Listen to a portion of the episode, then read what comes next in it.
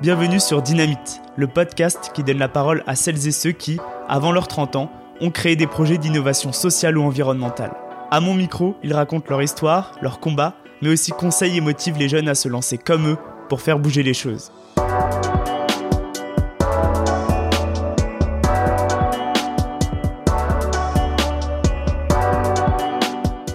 Durant son master d'architecture, Marius travaille sur un projet avec trois autres étudiants où l'objectif est de construire un campus en plein désert du Kenya en utilisant les ressources locales et environnementales.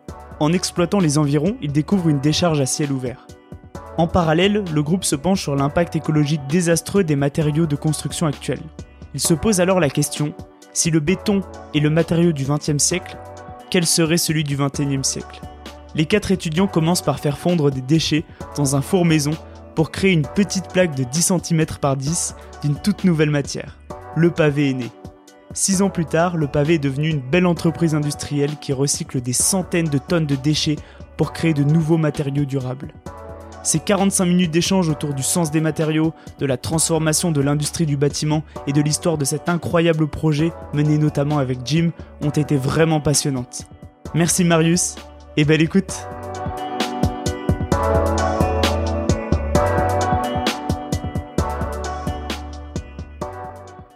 Marius, est-ce que tu vas bien? Ça va très bien et toi Yes, nickel. Bah écoute, on est en direct de, de l'entrepôt à Aubervilliers.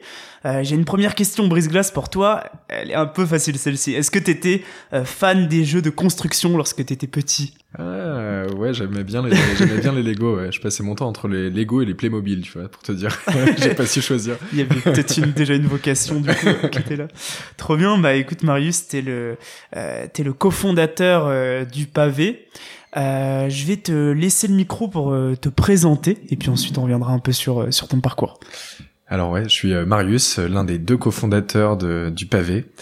je suis architecte de formation et avec Jim on s'est associé en 2018 pour créer cette entreprise qui recycle des tonnes de plastique en matériaux de construction. Trop bien. Et du coup, euh, bah, on va faire le, le pitch maintenant. C'est, quoi exactement euh, le pavé? Alors, euh, le pavé, c'est une start-up industrielle ouais. euh, qui a été créée donc il y a cinq ans, euh, qui tente de créer trois types de valeurs sociales, environnementales et économiques autour d'une activité industrielle de transformation des déchets en matériaux soutenables. Ok, d'accord. Donc c'est-à-dire tu tu récupères euh, bon j'ai j'ai fait mes petites recherches hein, donc euh, tu récupères donc c'est principalement des euh, bouchons de bouteilles euh, bouteilles de de gel douche je crois que c'est ça ouais, qui ouais. sont collectées qui sont euh, lavées découpées exactement et ouais. t'en fais du coup des plaques enfin une nouvelle un nouvel matériau quoi c'est ouais, ça c'est ça exactement ouais. ok. c'est en fait on, on vient structurer tout un écosystème ouais. du du producteur de déchets donc les collectivités les industriels en passant par des éco-organismes euh, des recycleurs okay. afin de capter la matière euh, partout en France.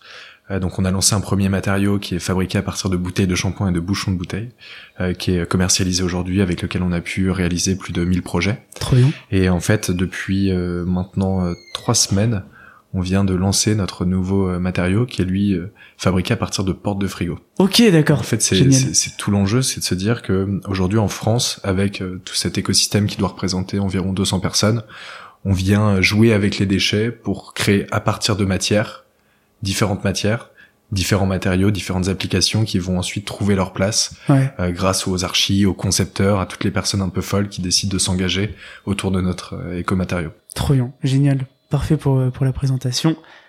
Euh, et du coup, euh, toi, Marius, tu, tu viens d'où Où est-ce que tu es né? Et du coup, euh, quelles études tu as tu as faites? Ouais. Alors, je viens d'un village qui s'appelle Argentré-du-Plessis, qui okay. est aux portes de Bretagne.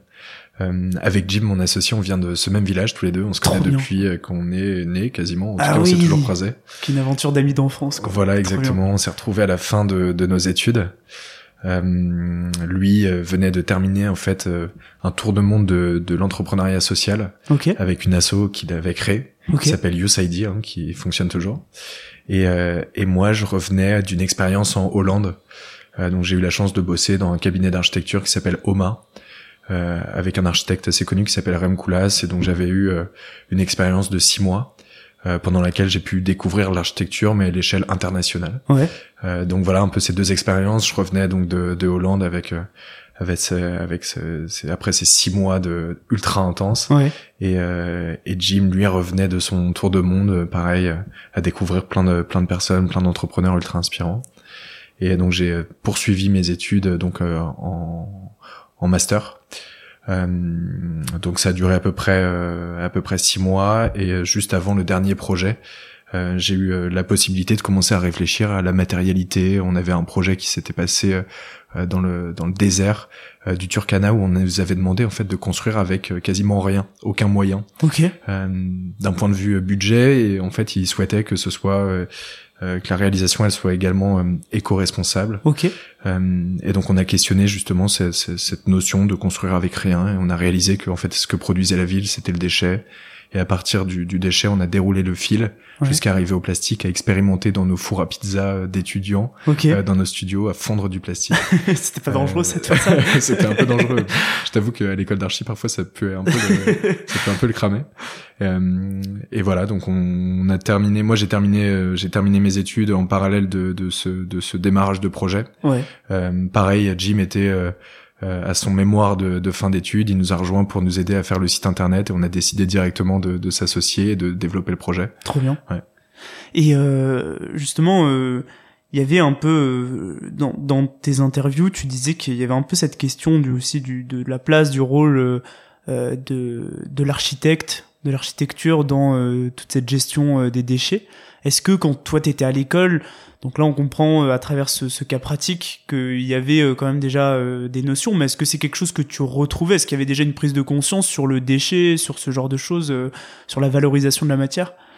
Alors, pas du tout. Enfin, l'école d'architecture, on nous a vraiment formés à la culture du, projet, au concept, à l'histoire de l'archi, avec les grands les grands les grandes tendances le mouvement moderne postmoderne classique etc et avec les doctrines associées à ces mouvements ouais. Euh, donc ça, ça a vraiment été une immersion pendant pendant cinq ans pour euh, pour s'imprégner de, de, de ce qu'était l'architecture avec un grand A. Ouais. Euh, mais finalement, les, les problématiques environnementales et sociales, elles étaient assez peu abordées, ou en tout cas on en parlait, euh, sans avoir la possibilité de les concrétiser réellement. Et, et je crois que on a décidé de s'engager dans ce projet et à, créer le pavé, ouais. justement parce que en fait on arrivait à la fin de nos études et hum, je pense que euh, moi, comme les autres étudiants avec lesquels on a démarré, on n'envisageait pas pouvoir pratiquer notre hmm. métier euh, d'une manière totalement décorrélée du contexte. Ouais. Et, hum, et ça, c'est vraiment l'enjeu, tu vois. Pendant pendant tes études, on, on t'apprend à, à réfléchir par le volume, la lumière, euh, au sens de d'un matériau par rapport à un autre, T'as Louis Kahn qui fait parler la brique en disant mm. qu'est-ce que voudrait la brique, est-ce qu'elle aimerait être mise en, en parement ou comment pourrait-elle être sublimée, tu vois.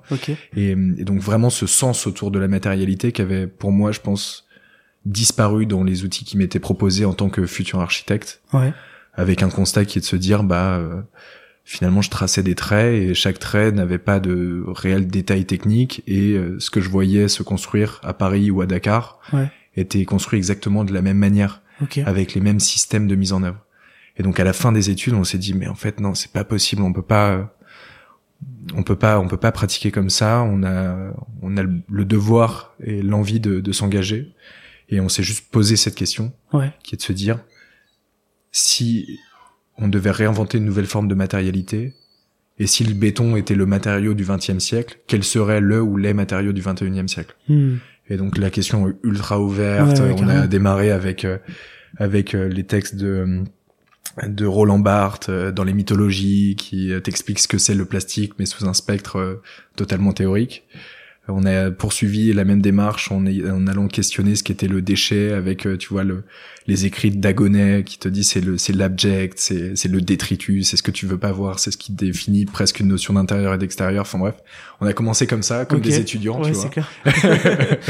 et, et, et, et, en parallèle, on, on a décidé de se confronter euh, totalement au réel, comme je te le disais tout à l'heure, en fondant du plastique. Quoi. On a commencé à faire les poubelles euh, à Versailles autour de, de autour de l'école. On a regardé euh, quelle typologie de, de, déchets il y avait dans ces poubelles, et on a commencé à les trier, et à voir ce qu'on pouvait faire avec. Et en fait, assez rapidement, on a réalisé qu'avec le plastique, tu pouvais faire pas mal de choses. Ouais. Et ça représentait quand même une part significative des déchets euh, de la collecte sélective. Ok. Et alors comment vous avez fait du coup pour euh, produire votre premier euh, prototype? À quoi ça ressemblait ouais, Je l'ai toujours, elle, ah elle, est juste à côté.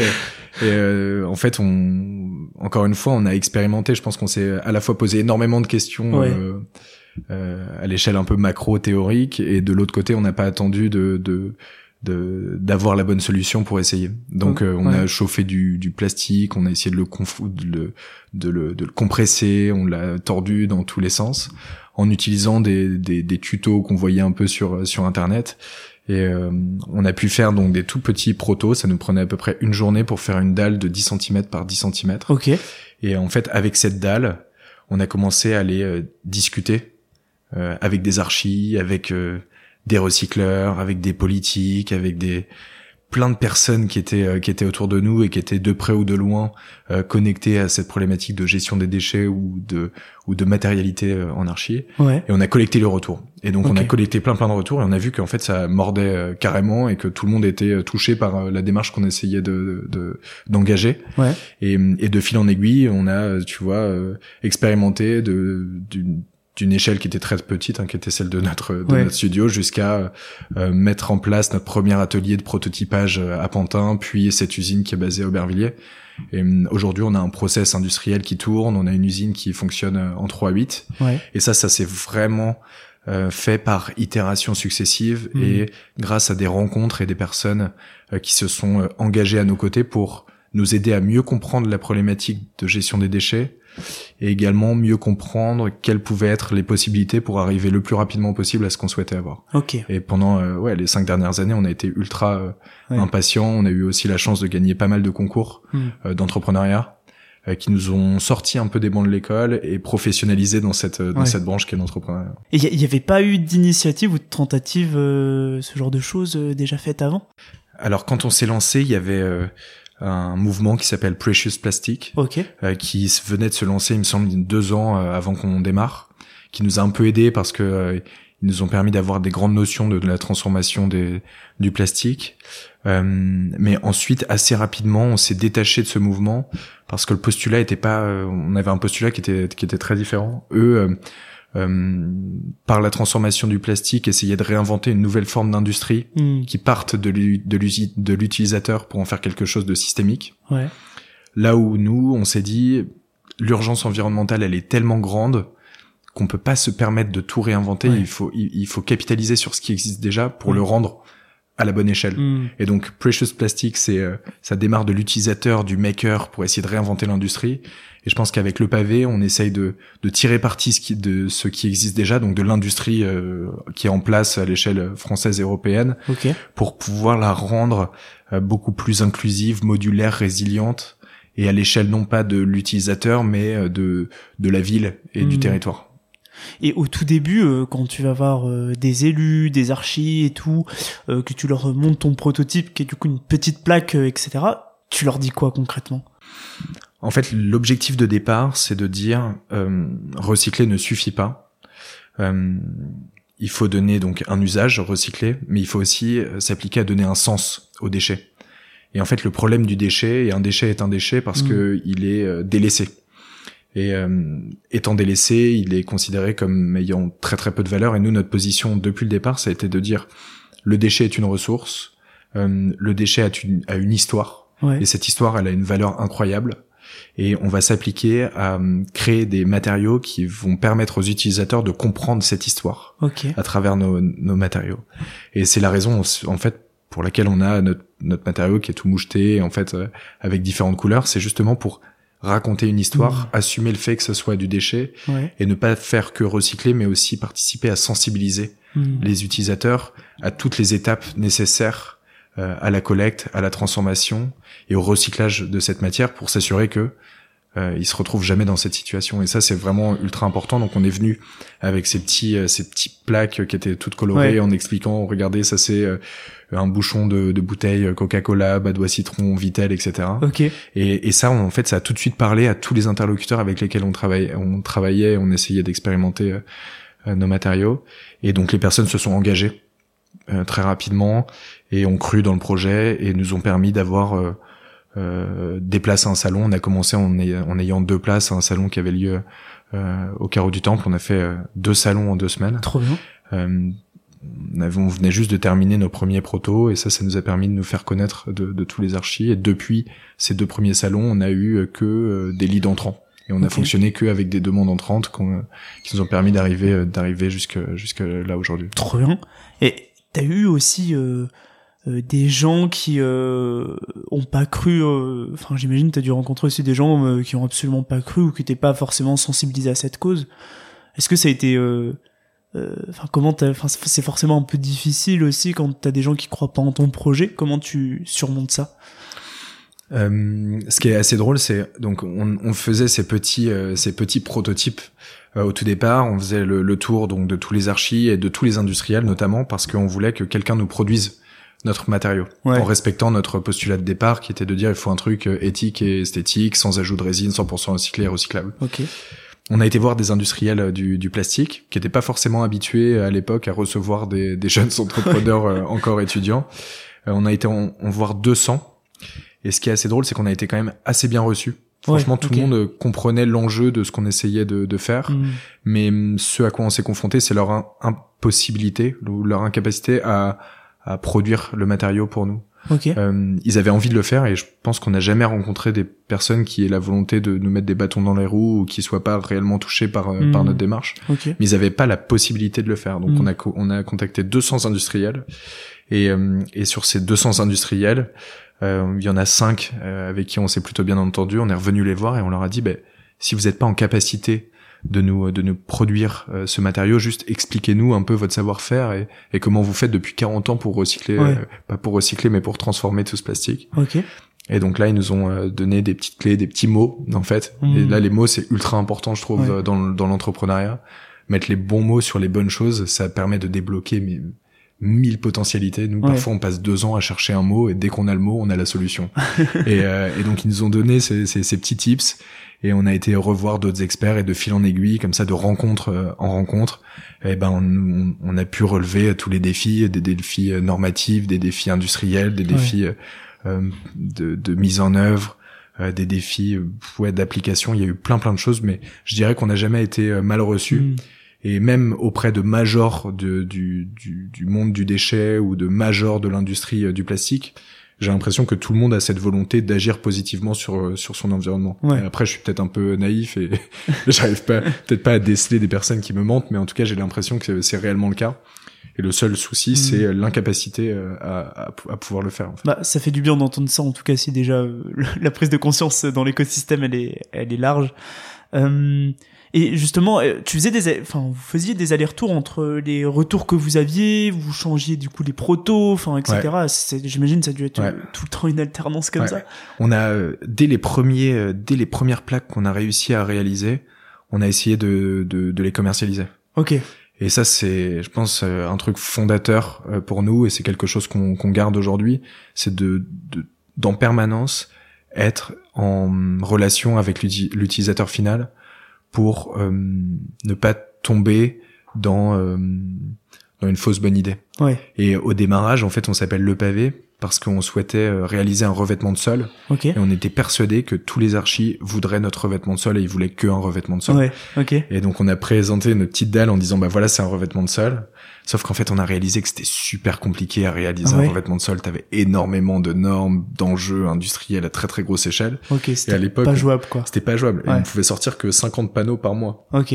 Et ce qui a été incroyable, c'est qu'en se confrontant euh, dès le démarre, dès le démarrage euh, à nos utilisateurs, à nos clients qui sont les archis, ils nous ont dit mais en fait si vous n'êtes pas capable de nous faire un revêtement de sol, juste dites-nous ce que vous avez.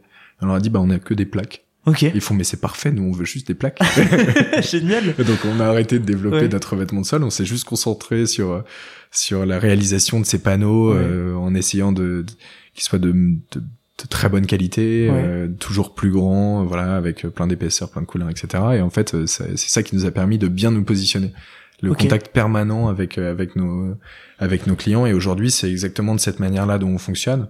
Je parlais de l'écosystème relatif au monde des déchets. Ouais. On a exactement la même démarche euh, avec euh, le monde du bâtiment. Ok. Et aujourd'hui, il y a 5000 archis avec lesquels on échange quasiment, je sais pas, tous les mois ou tous les deux mois, Ouais. et à qui on présente ce qu'on fait actuellement et ce qu'on va faire plus tard, Ok. en leur demandant si selon eux c'est pertinent et euh, si oui, en quoi c'est pertinent et sinon qu'est-ce qu'on devrait améliorer pour pouvoir ajuster euh, nos prochains matériaux afin d'en faire un réel outil pour eux. Et en fait, c'est vraiment ce qu'on essaie de faire. Ouais, t'es tout le temps dans cette démarche de dire, euh, il faut tout de suite, en fait, le plus efficace, c'est de leur filer un outil dont ils vont se servir euh, tout de suite dans les mains, quoi. Ouais. Et euh, comme, enfin, du coup, c'est- est-ce que c'est durant ces 200 entretiens que t'as au tout début, tu, à quel moment tu passes de ces petites plaques de, de 10 cm à, à, aux panneaux qui sont, en, je crois, 140 x 190, je crois Ouais, c'est ça le ouais, panneau standard. ouais. Euh, quand, enfin, est-ce que c'est au cours de ces entretiens que ça évolue rapidement, que, que la taille évolue ou? Non, pas du tout. En fait, c'est au début, on a vraiment la volonté de sous-traiter. Ok, Et euh, donc, euh, on se prend 200 bâches ok, et on se dit bon, ça va être un peu plus compliqué que prévu. on va pas sortir notre produit euh, dans le mois prochain, mais Ouais. ça- il va y avoir un peu un peu de choses à faire. Donc, d'un côté, on se prend euh, des stops en disant que ce qu'on veut faire est un euh, est impossible d'un point de vue industriel. C'est pas possible d'intégrer 100% de déchets dans des outils de la, la plasturgie. C'est pas possible de jouer avec l'esthétique comme on souhaite le faire euh, sans ajouter de résine. ouais, Et de l'autre côté, on va aussi voir énormément d'archis qui nous disent putain, ce que vous faites est incroyable, il faut absolument que vous le sortiez, etc. ah ouais. Et donc, Mm. on termine, je pense, cette phase qui dure à peu près quatre mois. Ouais. On fait le point et on se dit, est-ce que on joue le jeu de devenir industriel ou est-ce que on arrête là? Ah oui, d'accord. Donc changement de, de, de business, quoi. Enfin, de, projet complètement, ouais. Ouais.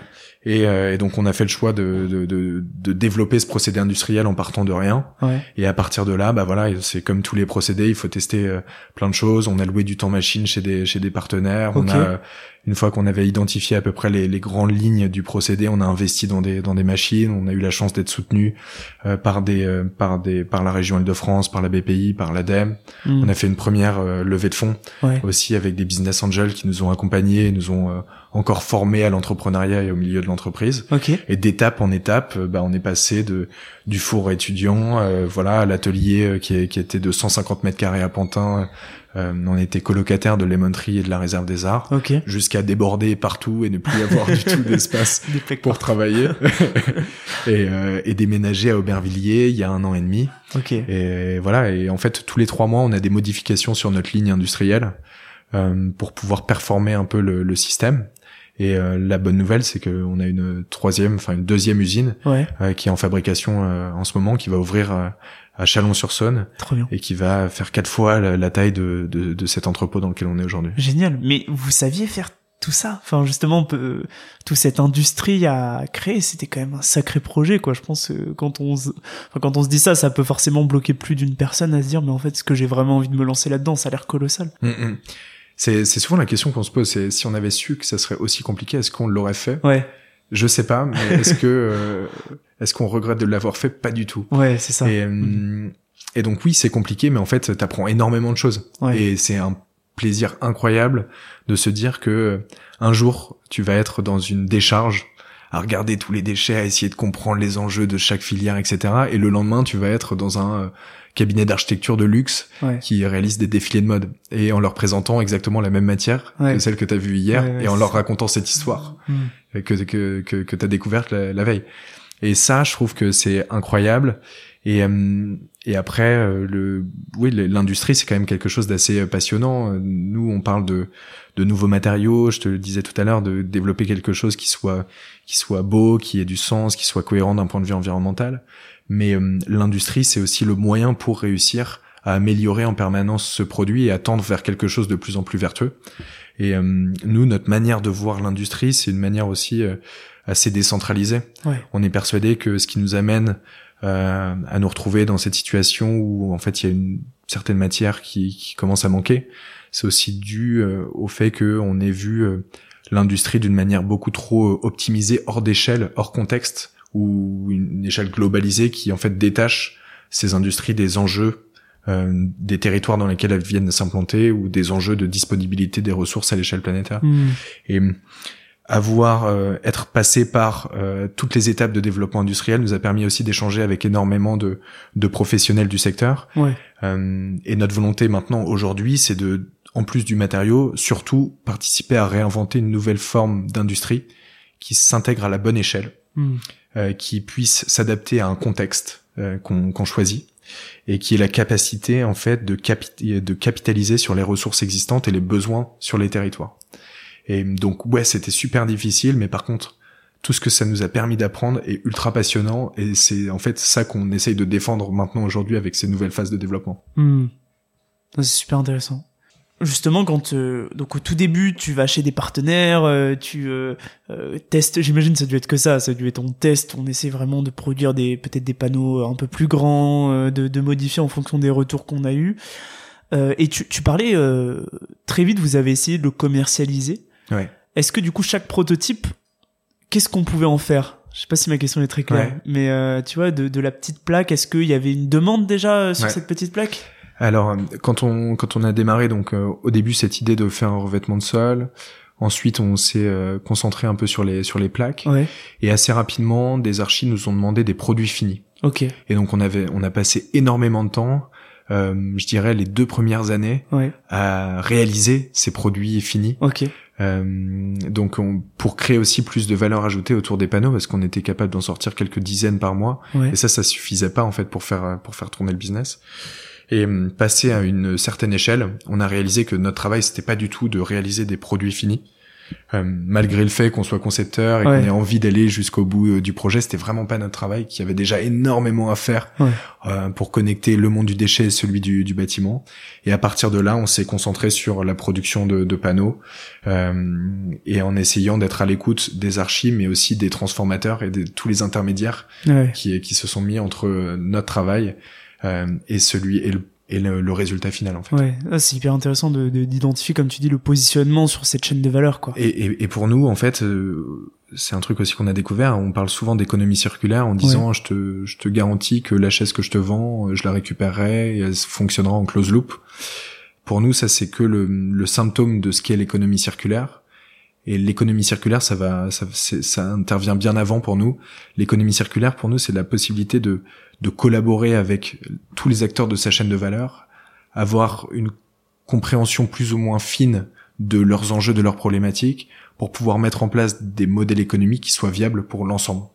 Et, et, ça, c'est vraiment ce qu'on essaye de faire aujourd'hui avec le pavé, c'est de, de se dire qu'on identifie l'ensemble de la chaîne de valeur, on est curieux, on va voir tout le monde, et quand il faut, et quand il s'agit de, de délivrer, on retourne à notre, à notre place et on assume notre place. Et aujourd'hui, nous, on n'est pas euh, collecteur ni euh, recycleur de déchets, on n'est pas producteur de, de chaises ou de produits finis, on est juste transformateur de, de matières issues de déchets sous forme de copeaux ou de granulés en plaques pour le secteur du bâtiment. C'est ça, c'est ça le rôle dans la chaîne. C'est ça. L'économie circulaire, c'est assumer son, son positionnement et respecter l'expertise de ses partenaires pour mmh. pouvoir créer un produit qui soit à la fois très qualitatif euh, d'un point de vue technique, mais également euh, ultra vertueux euh, pour pour d'un point de vue social ou environnemental. Yes, carrément. Et est-ce que le fait que tu aies parlé avec des acteurs, des industriels qui t'ont dit, euh, d'un point de vue, euh, c'est intéressant ce que vous faites, mais d'un point de vue industrie, c'est pas possible. Et du coup, le fait vous de vous être lancé dans cette industrie, d'avoir décomposé les étapes, est-ce que tu as euh, compris pourquoi il t'avait dit ça? Ou est-ce que pour toi finalement tu as un autre regard et tu te dis bah est-ce que c'est une question de volonté ou de stratégie mmh. ou enfin mmh. Qu'est-ce qui bloque en fait pour qu'il y ait un vrai changement là-dessus? En fait, on, on, reboucle par rapport à tout l'enjeu de circularité, de s'intéresser non pas à ses partenaires de rang 1, mais aussi à ses partenaires de rang 2, 3, 4, jusqu'à ce que euh, va devenir le produit pour lequel on participe dans ces chaînes de valeur. Ouais. Et euh, aujourd'hui, en fait, ce qui manquait, euh, je dirais, à ces industriels, c'était la possibilité d'aller voir dans d'autres secteurs si des solutions existent par rapport aux enjeux que on venait leur soumettre. Et hum, la, la solution, en tout cas industrielle, qu'on a réussi à, à, développer, elle vient pas que d'un seul secteur. Elle vient d'un besoin ressenti des architectes. Et ensuite, on a été pioché, mais partout, euh, en France, dans l'agroalimentaire, dans le bois, dans dans, dans plein d'industries, pour réussir à relever euh, chaque défi l'un après l'autre et euh, reconstituer ce, ce nouveau savoir-faire qui est euh, qui est en fait un, hybride de plein de secteurs et qui n'a de raison d'être que par rapport à notre cahier des charges initial qui était de dire on veut un matériau qui soit 100% recyclé, recyclable et beau. Ok. T'as des exemples justement de, de, défis que vous avez relevés en, regardant dans un autre secteur euh, la solution? Ben, en fait, je peux prendre l'exemple. Il y a un exemple qui est assez drôle. C'est, euh, on nous demande souvent les performances de notre matériau. Ok. Et euh, donc euh, le pavé qui est fabriqué à partir de bouteilles de shampoing, c'est un matériau qui va être assez tendre. Ouais. il va donc pouvoir se, se rayer. Euh, il va euh, aussi se dilater et euh, c'est pas un matériau qui est super structurel. Ok. Et une fois que en fait je t'ai dit ça, tu me dis mais ton matériau il est il est pourri, ça va jamais marcher. Et c'est la réaction c'est la réaction qu'on a pu qu'on a pu avoir parfois. Et je reprends le problème dans le sens et je dis mais je vais t'expliquer les propriétés du bois. Si je t'expliquais si moi j'étais un jeune entrepreneur et que je te dis putain aujourd'hui j'ai inventé ce que j'ai inventé un nouveau matériau ça s'appelle le bois. le bois si tu le mets à l'extérieur il va devenir tout gris euh, et totalement se décolorer. Euh, si tu renverses de l'eau dessus il va se tacher. Et si tu veux le mettre en œuvre il faut le stocker pendant 48 heures dans la pièce à température ambiance avec une hygrométrie maîtrisée pour que tu puisses en faire un, un, un élément qualitatif. Ok. Et si je te dis ça, bah, tu te dis, mais ton, ton matériau, il va jamais marcher, sauf qu'en fait, le bois, tu le retrouves bah partout. c'est clair. pour répondre à ta question euh, de, de défis qu'on a réussi à lever euh, en, en, en, collaborant avec d'autres secteurs, c'est que euh, il n'y a pas de matériau parfait. Et si on était uniquement ingénieur et industriel à essayer de développer le matériau qui puisse relever tous les potentiels d'application, on, on, pourrait le faire. Mais en fait, ça a déjà été fait, sauf qu'en fait, c'est des matériaux qui surperforment et qui sont horribles d'un point de vue environnemental. Et le fait d'accepter d'avoir un matériau qui est, qui est un bon matériau pour certaines applications et de venir se raccrocher à d'autres savoir-faire, non plus du tout industriels ou super techniques, mais à des savoir-faire de concepteurs, d'architectes, d'artisans, pour essayer de trouver des solutions dans d'autres secteurs de mise en œuvre, et ben en fait, tu arrives à, ensuite à obtenir des produits qui sont ultra qualitatifs. Et, et aujourd'hui, nous, quand on dit que le matériau il est tendre, non structurel euh, et qui se dilate, euh, et ben en fait, ça devient euh, quasiment un potentiel d'application pour les architectes avec lesquels on vient travailler, en se disant ah oui, mais c'est pas grave, dans tel cas, je vais hmm. pouvoir l'utiliser comme ça, et ça va faire en fait un super revêtement de mur pour ma salle de bain, ça va faire des très bons plans vasques parce que en fait, il résiste super bien à l'eau et aux agents chimiques, il est il est hmm. tendre donc agréable au toucher. Enfin tu vois il y a plein de choses comme ça. Et, et c'est vraiment le l'échange en permanence la curiosité réciproque qui permet d'arriver à des solutions qui soient cohérentes. Hmm. ça c'est hyper intéressant. C'est à dire qu'il y a aussi cette approche de je propose une solution à des archis enfin en tout cas je propose euh, des matériaux à des archis qui eux trouveront l'application quoi c'est ça? Exactement ouais, ouais. ouais, On, en fait on a on a huit ans pour euh, diminuer nos émissions de CO2 de 30% dans un secteur qui est celui du bâtiment qui est extrêmement segmenté et où il faut un an pour refaire ne serait-ce que sa cuisine. Et donc on n'a pas le, le temps de faire les choses dans son coin et nous on est persuadé qu'en fait il faut s'associer avec un maximum de partenaires pour trouver les les meilleures solutions. Et il y a un truc qui avait été dit pendant une, une conf que j'avais trouvé super intéressant, c'est que quand tu parles d'économie circulaire ou de, ou de déchets, c'est impossible d'être dogmatique. Et ça, ça se retrouve un peu dans notre démarche où on se dit, bah, on développe des matériaux, ces matériaux, ils ont des potentialités. Euh, on essaye d'être transparent sur notre connaissance au niveau de ces matériaux-là, et ensuite, à chacun de se l'approprier et de l'adapter en fonction du contexte euh, que la personne choisit. Donc ça peut être un contexte financier, ça peut être un contexte technique au niveau des applications, ça peut être un contexte esthétique. Enfin, chacun y met ce qu'il veut. Et c'est ensemble, par contre, et en échangeant, qu'on arrive à avancer très très rapidement et à recycler de plus en plus de plastique. Quoi. Trop bien. Il y a eu des difficultés euh, qui vous ont marqué avec Jim euh, dans la, justement toute cette aventure? C'est et c'est assez drôle. On s'est on s'est posé la question euh, justement avec Jim il y a il y a quelques quelques mois. bah, parfait. Et, euh, et en fait, on a on n'a pas eu de réponse. On n'a pas eu de réponse dans le sens où en fait chaque difficulté c'est un peu euh, j'ai l'impression que c'est notre manière de réfléchir, c'est une opportunité d'apprendre ou même des critiques où on nous dit ça fonctionne pas. Notre réponse ça va être de se dire bon bah si ça ça fonctionne pas trop cool maintenant je sais que ça fonctionne pas comment je fais pour que ça fonctionne? Et des difficultés après il y en a je pense qu'il y en a, ouais, il y en a tous les jours, mais à chaque difficulté, en fait, c'est une nouvelle opportunité pour mieux se positionner au sein de son marché, euh, d'un point de vue technique, d'un point de vue euh, marketing, et euh, apprendre pour tendre vers le résultat mmh. qu'on souhaite avoir. Mais des difficultés, oui. déjà, le procédé industriel, c'était un sacré challenge. Bah Ensuite, le secteur du bâtiment, il y a un enjeu normatif qui est extrêmement important. Ouais. comment tu fais pour garantir ton, ton matériau alors même qu'il est produit à partir d'une ressource totalement aléatoire? Bah oui, c'est clair. Grande question. Et là, on a énormément travaillé là-dessus.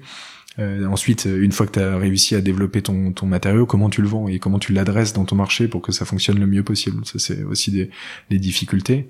Et hum, on a quand même des grandes ambitions aujourd'hui avec euh, avec le pavé. On a démarré, on était, tu vois, tous les deux étudiants. Maintenant, on est 30 euh, dans la boîte. on va doubler nos effectifs dans les 18 prochains mois. Ouais. Euh, on recycle 450 tonnes de déchets plastiques ici à Aubervilliers. Dans 6 mois, on va en recycler 1300 tonnes. Et on veut ouvrir 100 usines en 2030, tu vois. Trop bien. Ouais. Euh, donc on va avoir encore plein de difficultés, mais je pense que on va encore découvrir plein plein de choses qui vont euh, qui vont nous permettre de nous rapprocher de notre objectif. Ça donne pas le vertige des fois?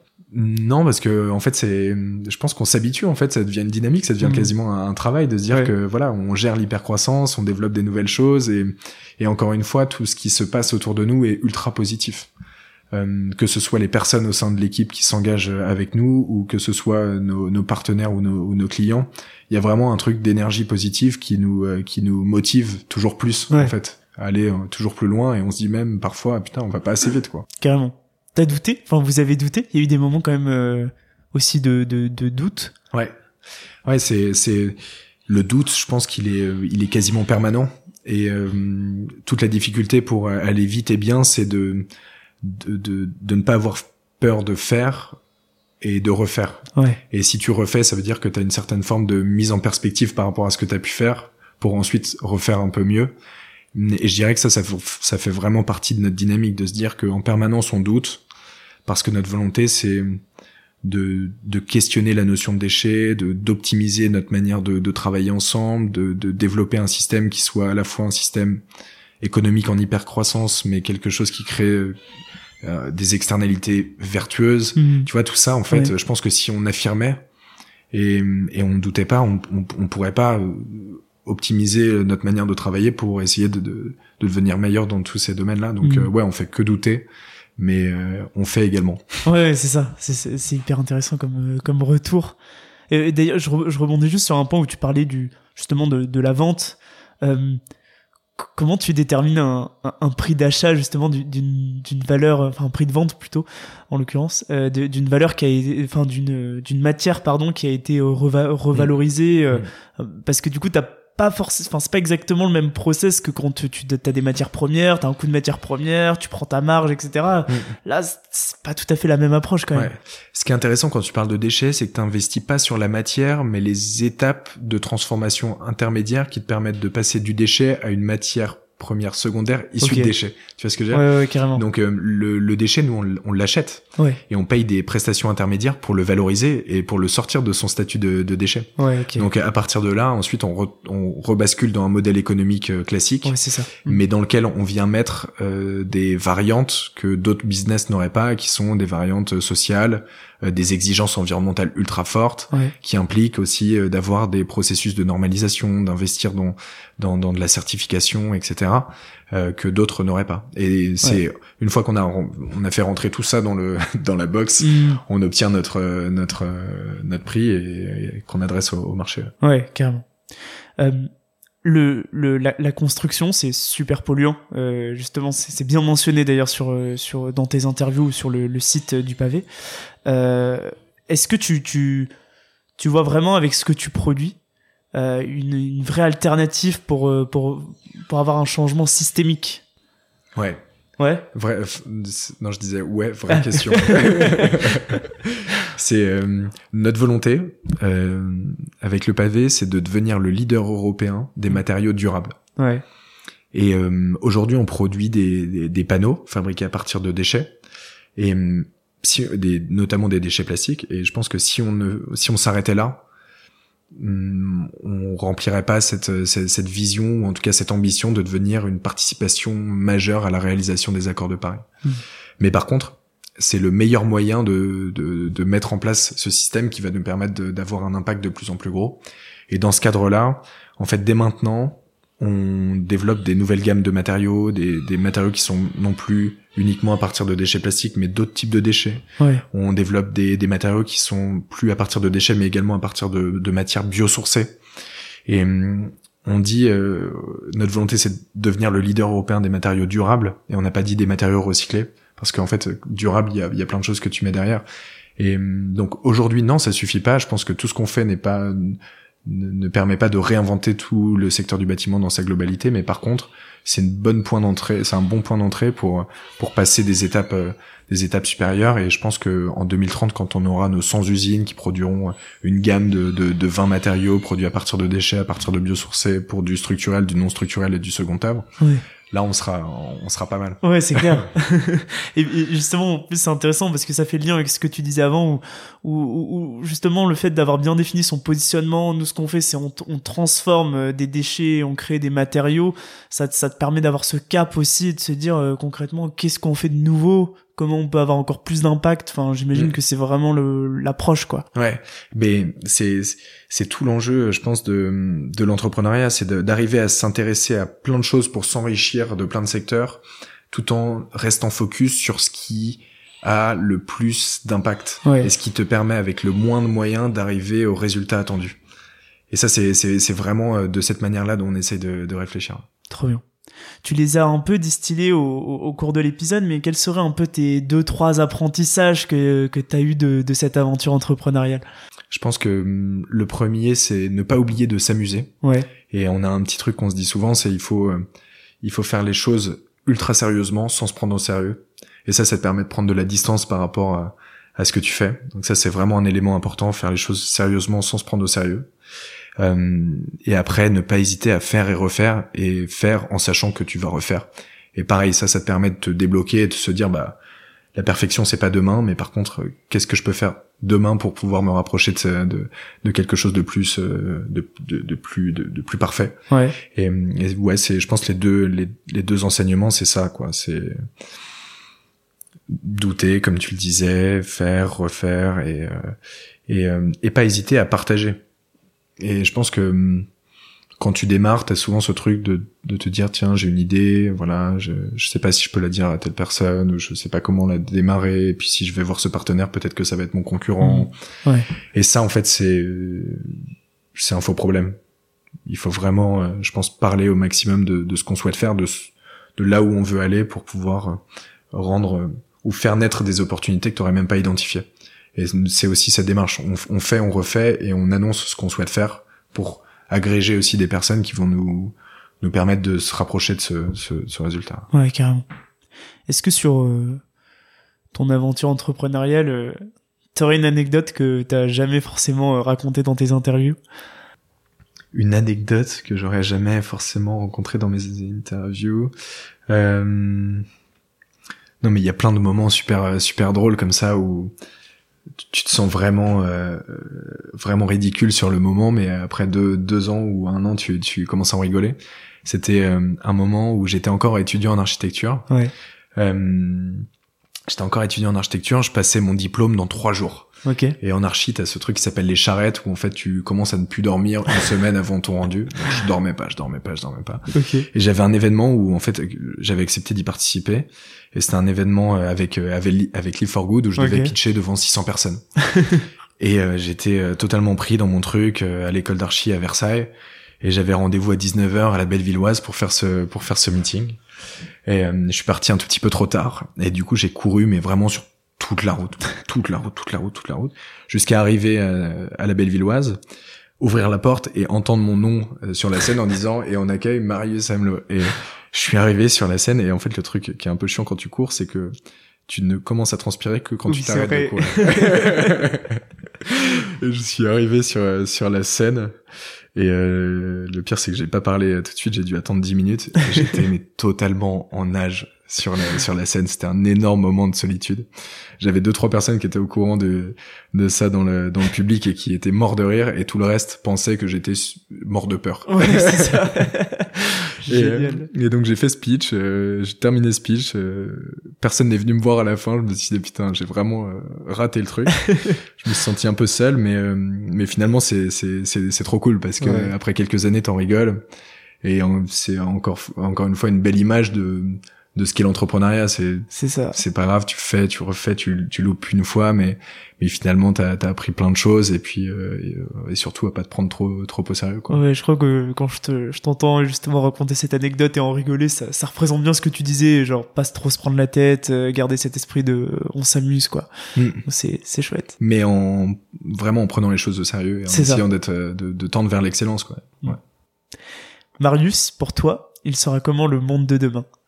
Alors le monde de demain, il sera euh, pour nous le, le, monde de demain. Je pense que ça sera euh, un monde euh, un peu moins globalisé dans la manière ou en tout cas dans, dans, dans les échanges qu'on peut avoir, avec beaucoup plus de de collaboration régionale, tu vois. Moi vraiment ouais le monde de demain pour pour nous le monde de demain ça serait un, un monde dans lequel euh, la ville, la nature et l'industrie euh, arrivent à trouver une certaine forme d'équilibre qui puisse permettre euh, aux utilisateurs d'être connectés à ces trois ces trois éléments tout en ayant une compréhension des enjeux de chaque de chacun de ces blocs. Hmm. Tu vois, le monde de demain, c'est un monde dans lequel euh, euh chaque utilisateur pourrait avoir une une idée de, des efforts et de la quantité d'énergie nécessaire pour euh, produire chaque élément consommé.